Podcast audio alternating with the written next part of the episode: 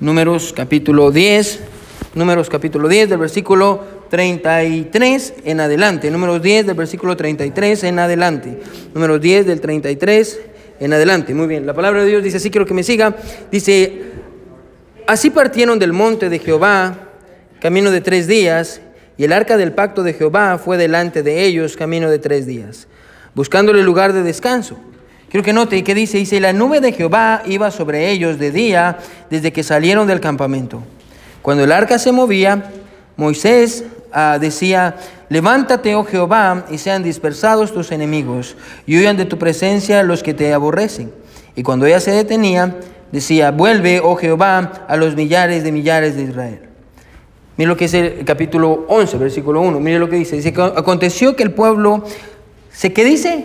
Se quejó a oídos de Jehová. Números es el quinto libro de su Biblia, por si ah, más o menos para que se ubique. Dice, aconteció que el pueblo se quejó a oídos de Jehová y lo oyó Jehová y ardió su ira y se encendió en ellos fuego de Jehová y consumió uno de los extremos del campamento. Entonces el pueblo clamó a Moisés y Moisés oró a Jehová y el fuego se extinguió y llamó a aquel lugar Tavera porque el fuego de Jehová se extendió en ellos y la gente extranjera que se mezcló con ellos tuvo un vivo deseo y los hijos de Israel también volvieron a llorar y dijeron, mire lo que dice, ¿quién nos diera a comer carne? Levante la mano, ¿quién tiene hambre hoy? Amén. ¿Tiene hambre? Ya tiene una carne asada, amén. Uh, buenísimo. Mire lo que dice, versículo 5, nos acordamos del pescado que comíamos en Egipto de balde, de los pepinos, los melones, los puerros, las cebollas y los ajos. Amén. Los tacos de carnita, amén. Las baleadas. ¿No dice así su Biblia? O yo creo que solo es mi Biblia la que dice así. versículo 7. Y era, y dice, y ahora nuestra alma se seca, pues nada sino este maná ven nuestros ojos. Y era el maná como semilla de culantro y su color como color de bedilio. Y el pueblo se esparcía y lo recogía y lo molía en molinos y lo, y lo majaba en, en morteros y lo cocía en caldera o hacía de él tortas. Su sabor era como sabor de aceite nuevo. Y cuando descendía del rocío sobre el campamento de noche, el maná descendía sobre él.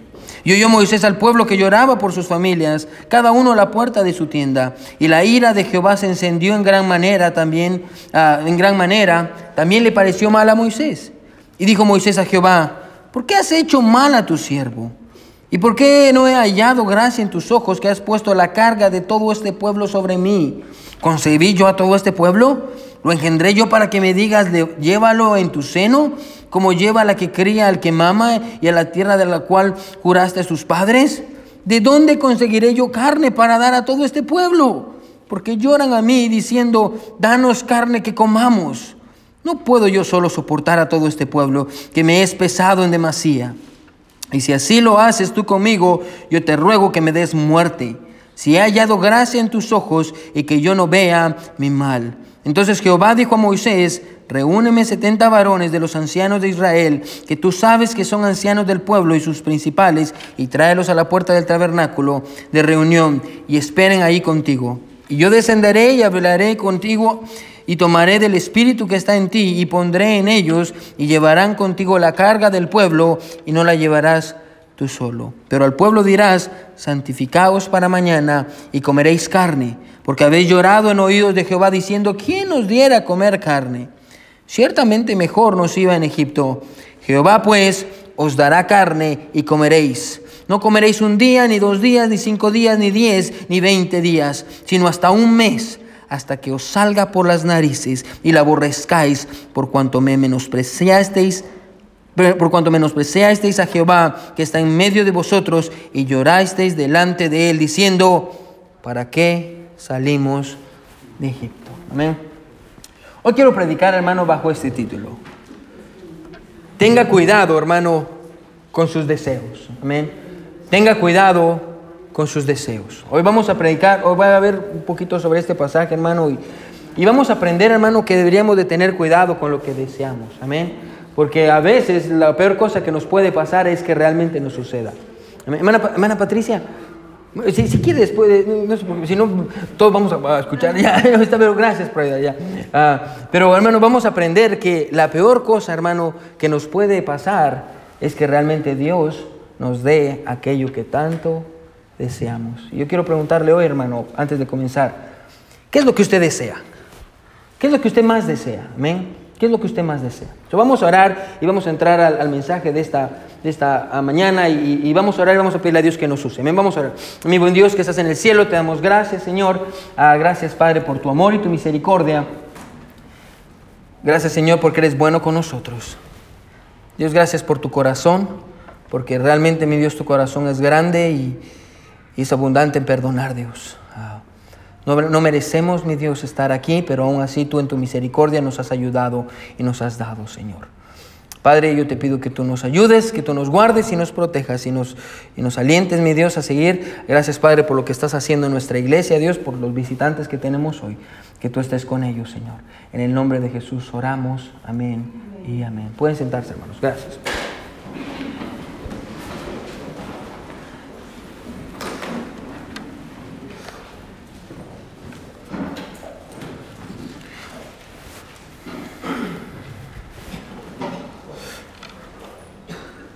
Ahora yo quiero que usted sea honesto conmigo en esta mañana. Amén. Levante la mano. ¿Cuántos de nosotros estaríamos, o, cuántos, o levante la mano si usted cree, amén, que si fuera por, por andar quejándonos, o, déjeme ponerlo de esta manera mejor. Levante la mano, ¿cuántos de nosotros estaríamos muertos si Dios nos castigara por nuestras quejas? Amén. ¿Cuántos, cuántos, la mano, cuántos levantarían la mano? Si, si Dios nos castigara por nuestras quejas, ¿quiénes estarían muertos? Amén. Yo, amén. Todos, amén. Eh, yo creo que todos, amén. Quejarse es una parte de nuestras vidas. Nos quejamos por todo, amén. Nos, quejamos por las condiciones del tiempo. Eh, eh, yo creo que hace fue unos días atrás Ah, que estaba cayendo nieve. ¿Se recuerda que cayó nieve? Yo creo que fue el martes. ¿Cuándo fue que cayó nieve? ¿El martes? ¿Sí fue? el martes fue? No. El sábado, el sábado cayó nieve y todos estábamos, ay, es que está cayendo nieve y, qué bonito. Y, el siguiente día ah, nos estábamos quejando porque cayó nieve y el siguiente día estábamos quejándonos porque se fue la nieve, amén. Y, ay, qué rápido se fue la nieve, ni nos duró nada. Y, nos quejamos por todo, nos quejamos por el tráfico. Ay, es que cuándo voy a pasar de aquí, cuándo voy a salir de este lugar. Y, y mire qué montón de carros que hay. Nos quejamos de los políticos, amén. Ay, es que el presidente, es que mire cómo es AMLO, amén, si usted es de México. Y, mire cómo es AMLO, y, o Donald Trump, y, es que no está haciendo bien esto, es que no está haciendo bien el otro. Y, nos quejamos de los presidentes. Nos quejamos en la tienda ah, cuando no venden lo que vendían antes, ah, o, o si nos lo están dando más caro. No, no le pasa esto. Usted llega y mira y dice, ah, pero antes estaba, y lo dice en voz alta para que todos escuchen, amén. Pero antes esto estaba más caro, amén. Ah, en la otra tienda, ahí en la Morelos, está más barato. Me voy a ir para allá, para que todo el mundo escuche que lo están estafando. Nos quejamos cuando nos dan a los tacos con una sola tortilla. Amén, le ha pasado eso. Ay, mire, ya, solo una tortilla. Amén, tienen que darme dos tortillas con mi taco. Ah, nos quejamos de los árbitros de los partidos. Mayormente, si usted le va al Barcelona que está perdiendo, amén, usted se va a quejar siempre. Ah, ah, y, nos quejamos de nuestra selección favorita de fútbol. Nos quejamos de nuestro trabajo. Nos quejamos del manager. Ay, es que ese manager yo siento que la tiene conmigo, amén. Y, y es lo que me estaba diciendo la hermana Dilcia la otra vez. Es que el manager que tenemos, yo siento que la tiene contra mí. es el hermano Alejandro, amén nos quejamos de nuestros managers, ah, nos quejamos del trabajo. es que tengo mucho trabajo que hacer. Nos quejamos de nuestra pareja. Ah, es que mi esposo, pastor, es que usted no sabe cómo ronca en las noches. Amén. Parece que está taladrando algo ahí. Me... Nos quejamos ah, de nuestros hijos. Nos quejamos de la iglesia. Amén. Ah, es que, ¿viste cómo estaba hoy de caliente la iglesia? Demasiado caliente. Nos quejamos del pastor.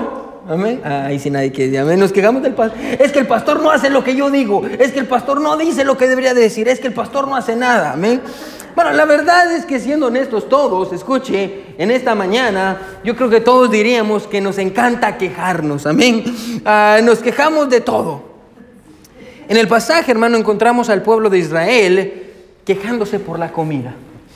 El pueblo, de Israel, había estado por más de 400 años como esclavo en Egipto y cuando Dios lo saca de ahí por medio de Moisés, el pueblo terminó quejándose cuando estaban frente al Mar Rojo. ¿Se recuerda? Oh, ¿por qué nos sacaste de Egipto? Está el Mar Rojo aquí enfrente. Vienen los egipcios detrás. Nos van a matar. Y la Biblia dice que Dios abrió el Mar Rojo para ellos. Y tuvieron una gran fiesta de agradecimiento a Dios miren lo que Dios ha hecho, ah, grande es Jehová.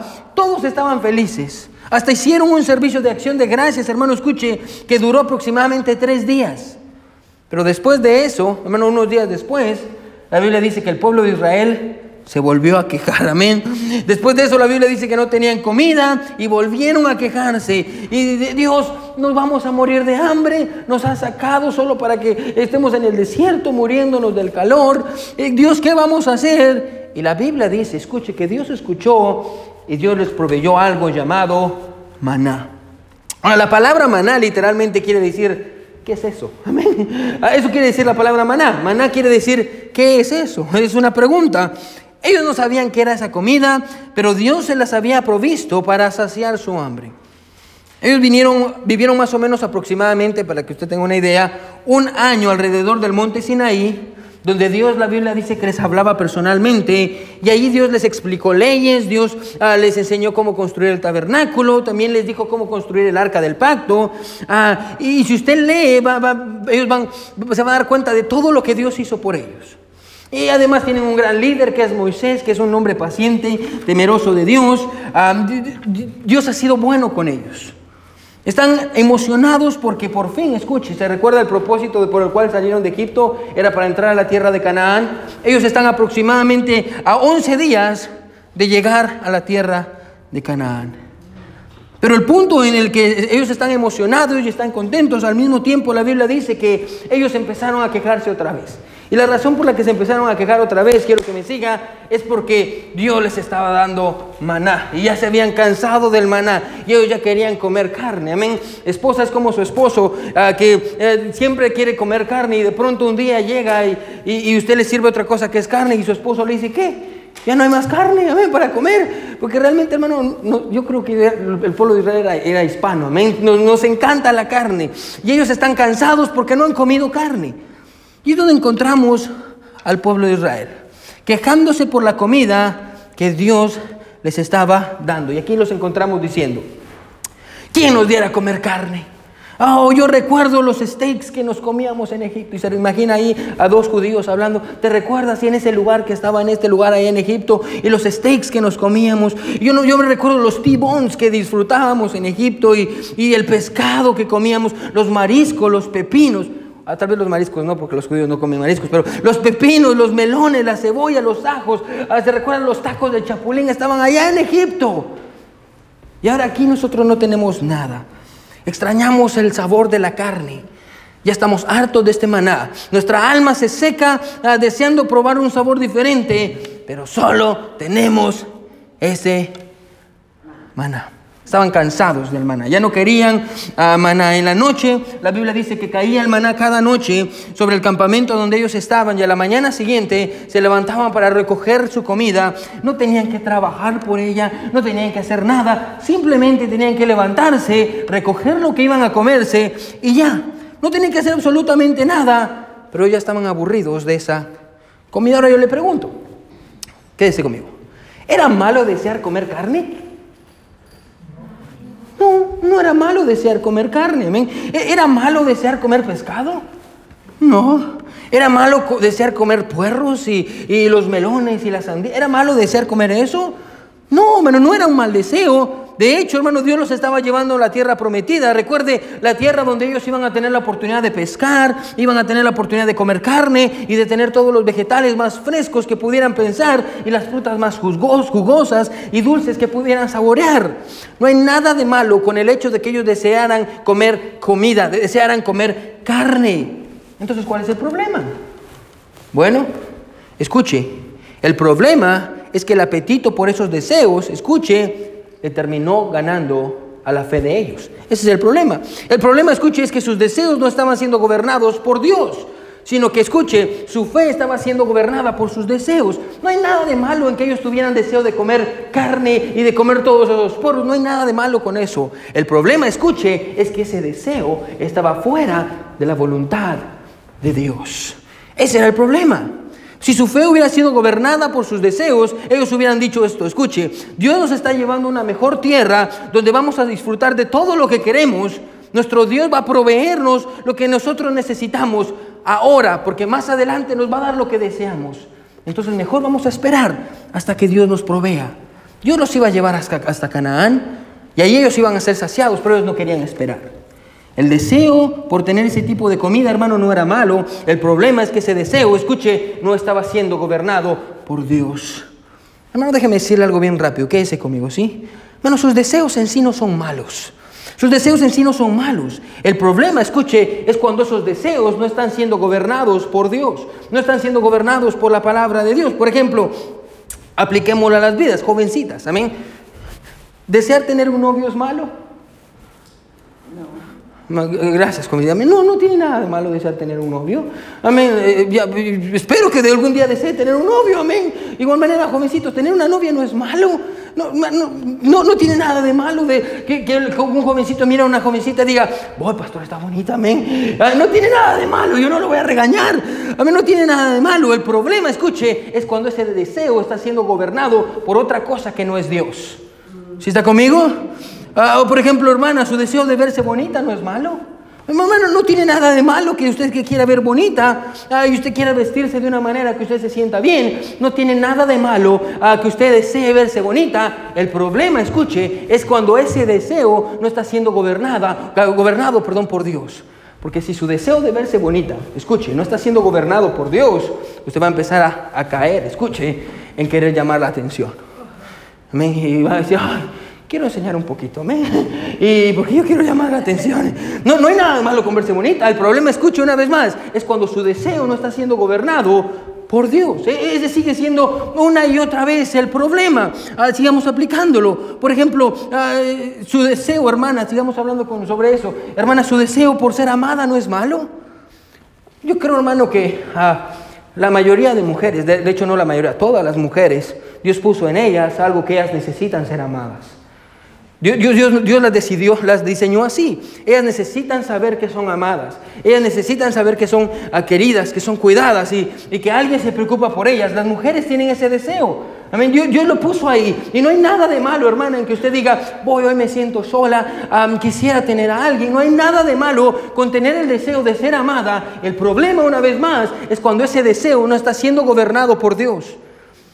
Porque ¿sabe qué es lo que pasa? Cuando usted no se siente amada, escuche, usted empieza a tratar la manera de llamar la atención de hombres. Y usted puede verlo en Facebook. Y bueno, no estoy siendo machista, simplemente le quiero decir que es la verdad.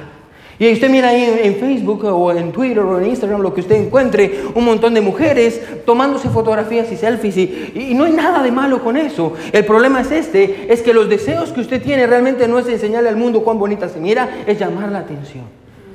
Bueno, no hay nada de malo con sus deseos. El problema es cuando sus deseos no están siendo gobernados por Dios. Esta gente, hermano, estaba cansada del maná y querían comer carne, pescado, vegetales y frutas. No hay nada de malo con ese deseo. El problema es que Dios no estaba gobernando ese deseo. Y tal vez déjeme aplicarlo a los hombres también. No hay nada, hermano, hombre, escuche, no hay nada de malo con querer trabajar. Amén, no hay nada de malo con querer proveerle a su familia. Yo creo que todos aquí, eh, usted debería de hacerlo. La Biblia nos manda que hagamos, que trabajemos duro con nuestras manos y que proveamos para nuestra familia. El problema, una vez más, escuche, es cuando su deseo eh, no está siendo gobernado por Dios. Y usted empieza a sacrificar cosas con tal de satisfacer su deseo. Y porque quiere tener más dinero, usted no pasa tiempo con sus hijos.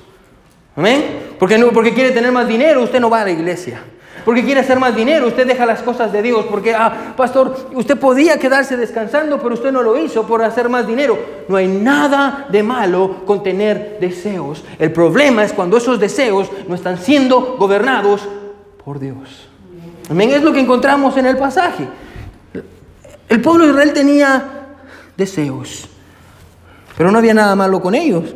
El problema, escuche, es que esos deseos no estaban siendo gobernados Dios. Y ahora quiero que nos hagamos una pregunta. ¿Qué llevó al pueblo de Israel a quejarse tanto? ¿Por qué el pueblo de Israel se quejó? Ahora hay una gran verdad. Mire conmigo el versículo 4. Mire por qué la gente, mire qué fue lo que llevó al pueblo de Israel a quejarse tanto. ¿Sí está conmigo? Amén. ¿Sí está conmigo? Amén. Ah, muy bien, ahí estamos. Mire lo que dice. Versículo 4, mire lo que dice. Y la gente extranjera que se mezcló con ellos tuvo un vivo deseo. Y los hijos de Israel también volvieron a llorar y dijeron, ¿quién nos diera a comer carne? No sé si ya notó esto. Pero la Biblia dice que extranjeros vinieron.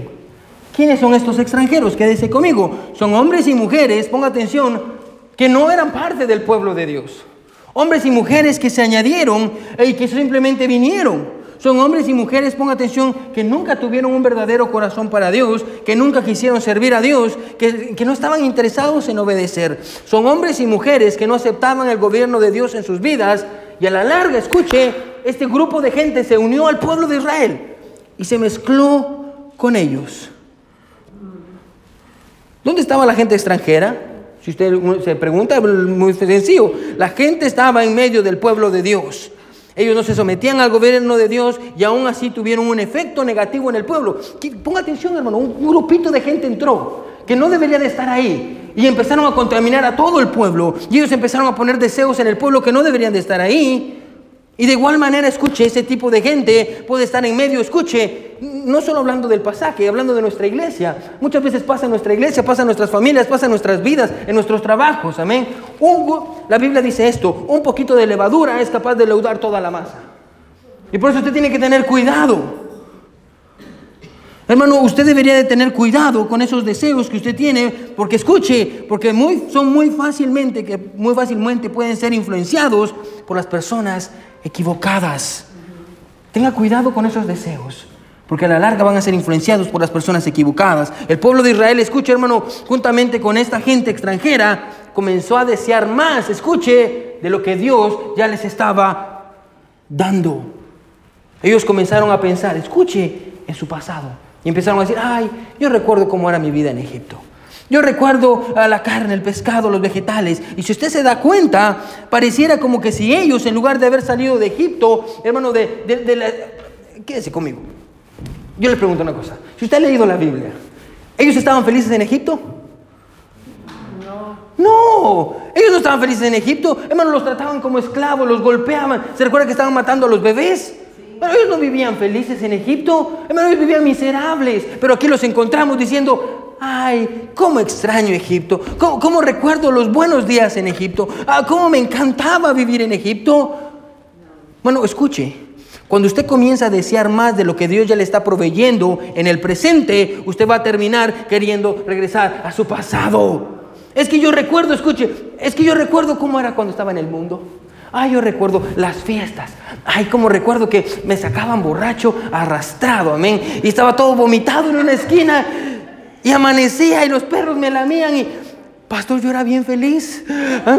Yo recuerdo cuando me peleaba con mi esposo y mi esposa y me recuerdo cuando nos agarrábamos del pelo. Yo tenía el ojo morado, pero me recuerdo, ay, yo era bien feliz. Ese era el amor que me demostraba mi esposo. Amén. Oh, yo recuerdo cuando andaba de fiesta en fiesta y recuerdo que yo podía salir con el que yo quisiera y podía hacer lo que yo quería. Y yo recuerdo esa vida y era muy bonita, pero mire ahora tengo que estar en la iglesia y tengo que venir a la iglesia y tengo que escuchar al pastor. Y ya me aburrí de escuchar al pastor y de hacer ciertas cosas ya no quiero eso. ¿Se da cuenta? Y de pronto viene una persona de su pasado, porque usted está pensando en su pasado. Y viene y le dice, ¿sabe qué? Ah, vamos a tomar. Y un amigo del pasado. Y usted está, y como todo el tiempo su mente, escuche, su cuerpo está aquí, pero su mente está en el pasado, usted va a terminar regresando. Es exactamente lo que está pasando en el pasaje, es lo que está sucediendo. No déjenme recordarle que la vida que usted vivió sin Cristo, escuche, en un pasado, hermano, era una vida de esclavitud. Hermano, es lo que ellos necesitaban recordar. En el pasado el pueblo de Israel no estaba bien, no estaban felices. Ellos eran, ellos eran esclavos. Hermano, usted antes de Jesús, hermano, era miserable. Ah, hermano, usted tenía una vida sin dirección, una vida donde, aunque usted pensaba que lo tenía todo por fuera, su corazón estaba vacío. Una vida a la cual usted nunca, escuche, debería de querer regresar. Y si usted no tiene cuidado, va a terminar cansado, escuche, del maná en su vida. Y va a terminar cansado de todo aquello que Dios le ha dado. Bueno, si usted sigue viendo al pasado, escuche, escuche. Seguir viendo al pasado no le va a permitir disfrutar de lo que Dios le quiere dar en el presente. ¿No es eso lo que enseña el pasaje? Seguir viendo al pasado. No le, va, no le va a permitir disfrutar lo que Dios le quiera dar en el presente. Escuche, si sigue viendo el pasado, es que yo recuerdo que tenía muchas novias, pastor. Y yo andaba con un montón de novias. Y ya me cansé de tener esta mujer, pastor. Todo el tiempo con esta mujer. O tal vez es al revés. Y ella dice, ay, pastor, yo tenía muchos novios en el pasado, pero ahora tengo que quedarme con este hombre, pastor. Cuando yo lo conocí, pastor, andaba bien arreglado, bien rasurado. Ahora le sale pelo por todos lados. Ya no lo aguanto, pastor. Va a terminar cansándose de servir a Dios. Va a terminar cansándose de vivir la vida cristiana, de escuchar las predicaciones, de venir a la iglesia, de escuchar la música. Ay, pastor, es que me encantaba la música de antes, pastor. Ay, me recuerdo, pastor, esas sí eran buenas que nos íbamos a los conciertos, pastor, con mi vieja. Y ahí estábamos nosotros cantando una piedra en el camino y todos felices. Cambio, ahorita tenemos que ir y escuchar himnos, pastor. Pastor, ya estoy cansado. Y creo que, mire, mire dice el versículo. ¿Realmente el maná era tan malo? Mire qué dice el versículo 7. Vamos a terminar. Quédese conmigo. Mire lo que dice el versículo 7. Mire lo que dice. Y era el maná como semilla de culantro y su color como color de berilio. Y, si usted sigue estudiando, hermano, va, a encontrar que el maná era dulce y era delicioso. ¿Por qué Dios, está, por qué Dios nos está dando esta descripción? hermano, y, y nos da más o menos una descripción para que nos imaginemos. Ponga atención a qué tipo de pan era era un pan delicioso. Si usted no tiene una idea, hermano, imagínenselo así, como un bolillo fresco, amén, de, pancho. ¿Ya, ha comido eso? se han comido un bolillo, amén, con frijoles en la mañana. Uh, amén, con una taza de café si le gusta el café a usted, amén. Ya, uh, algo así era el maná, algo delicioso, algo rico. Se miraba delicioso, sabía delicioso. ¿Y sabe qué es lo mejor? Yo no sé si usted cree, está conmigo en cuanto a esto, pero yo sí lo creo. Era gratis. ¿A quién le gusta la comida gratis? Amén. Amén. La comida gratis es más rica. Pero después de un año, escuche, ellos se comenzaron a aburrir del maná, recordando lo que ellos comían en Egipto. Hermano, déjeme darle otra verdad. Las cosas de Dios van a comenzar a perder su sabor en su vida cuando usted comienza a desarrollar un apetito por las cosas de Egipto. A repetir, amén. Las cosas de Dios van a empezar a perder su sabor en su vida cuando usted comienza a desarrollar un apetito por cosas que usted no debería de tener un apetito. Por ejemplo, las cosas de Dios van a comenzar a perder sabor en su vida cuando usted comienza a desarrollar un apetito por las cosas del mundo, o, por la música del mundo, o, por, la, ah, pues, por, las cosas que el mundo tiene para ofrecerle. Ah, hermano, lo que Dios le quiere dar va a empezar a perder su sabor cuando usted empieza a desarrollar un apetito por el mundo, por las películas del mundo. Amén. Oh, pastor, es que es un poquito de Netflix, pastor. A propósito, hermano, no estoy en contra de Netflix. Amén. No, Netflix no, es el problema. El problema es usted, amén. El problema es usted. La televisión no es el problema. Bueno, eso no es pecado. Bueno, el pecado es qué, qué es lo que usted permite, qué es lo que usted quiere ver. Bueno, si usted no tiene cuidado, escuche, va a empezar a perder el apetito por las cosas de Dios cuando empieza a desarrollar un apetito por las cosas del mundo. Bueno, usted debería de preocuparse. Escuche, cuando usted llega a un punto donde dice, ya no quiero ir a la. Ay, otro domingo.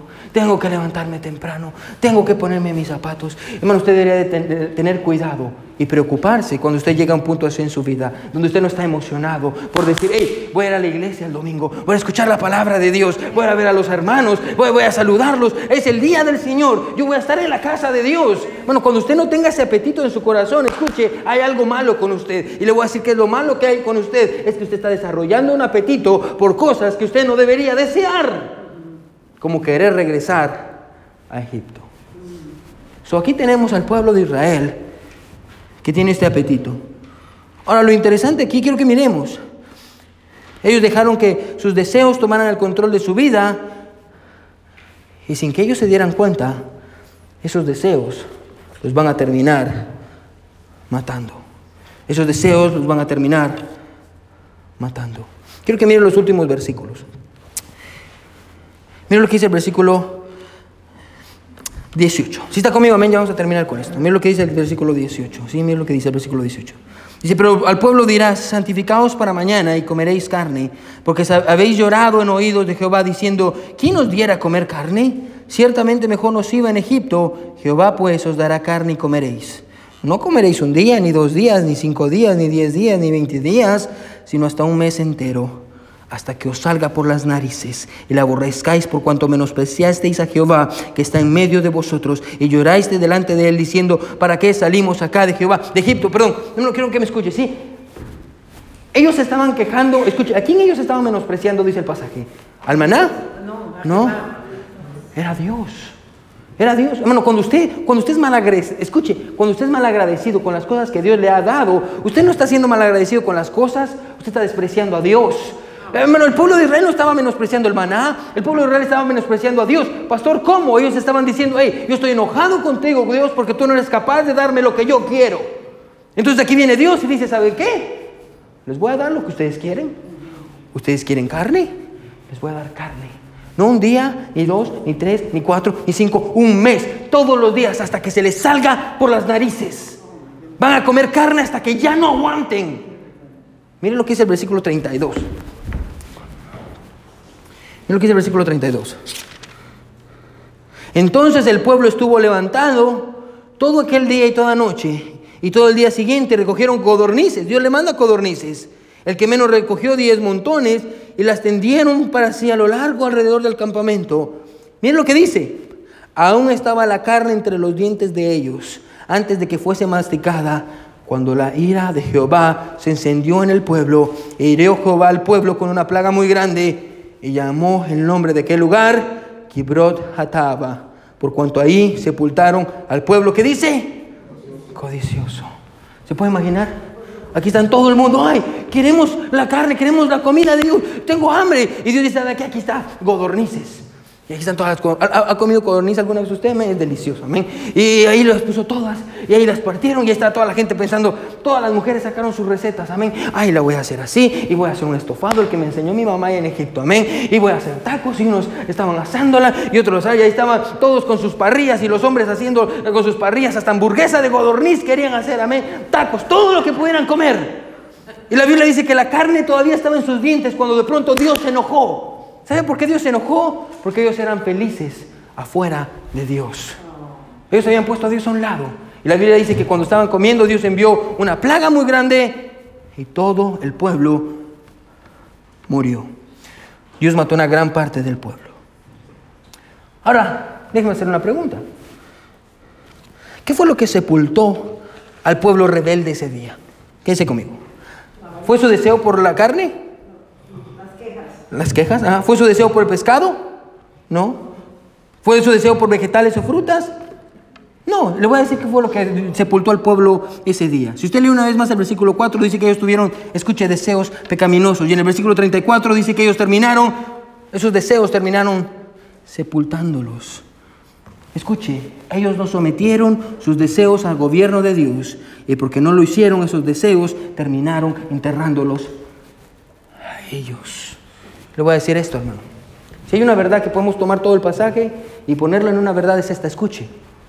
Quédese conmigo, ¿sí? Escuche. Lo peor que Dios nos puede dar es aquello que tanto deseamos afuera de su voluntad. Es lo peor que Dios nos puede dar. La peor cosa que Dios le puede dar a usted es aquello que usted tanto desea.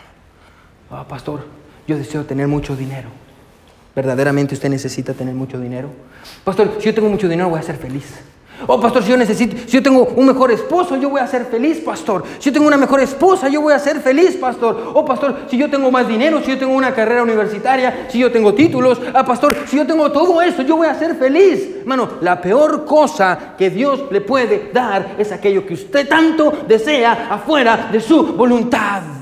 Es lo peor que Dios le puede dar. Es lo peor que Dios le puede dar. Déjeme terminar con esta pregunta. ¿Qué es lo que usted más desea?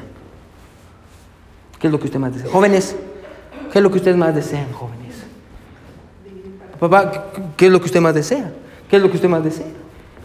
Porque si sus deseos no están siendo controlados por Dios, esos deseos van a terminar enterrándolo esos deseos van a terminar acabando con su matrimonio, con sus hijos, con su ministerio, con la obra que Dios quiere hacer en su vida. Va a terminar acabando por completo con usted. ¿Tiene, ¿Tiene algo de malo tener deseos? No. El problema es cuando esos deseos no están siendo gobernados por Dios.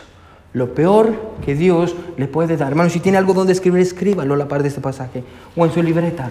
Lo peor que Dios le puede dar es aquello que usted tanto desea afuera de su voluntad. Bueno, El problema no es cuando Dios dice que no, porque sabemos que Dios nos está protegiendo. El problema en el pasaje fue cuando Dios dijo sí. ¿Qué deseos, hermano, en su vida usted no está sometiendo a Dios? ¿Qué deseos en su vida no está sometiendo a Dios? Todos con ojos cerrados y cabeza inclinada. Nadie viendo. Todos con ojos cerrados y cabeza inclinada. Nadie viendo.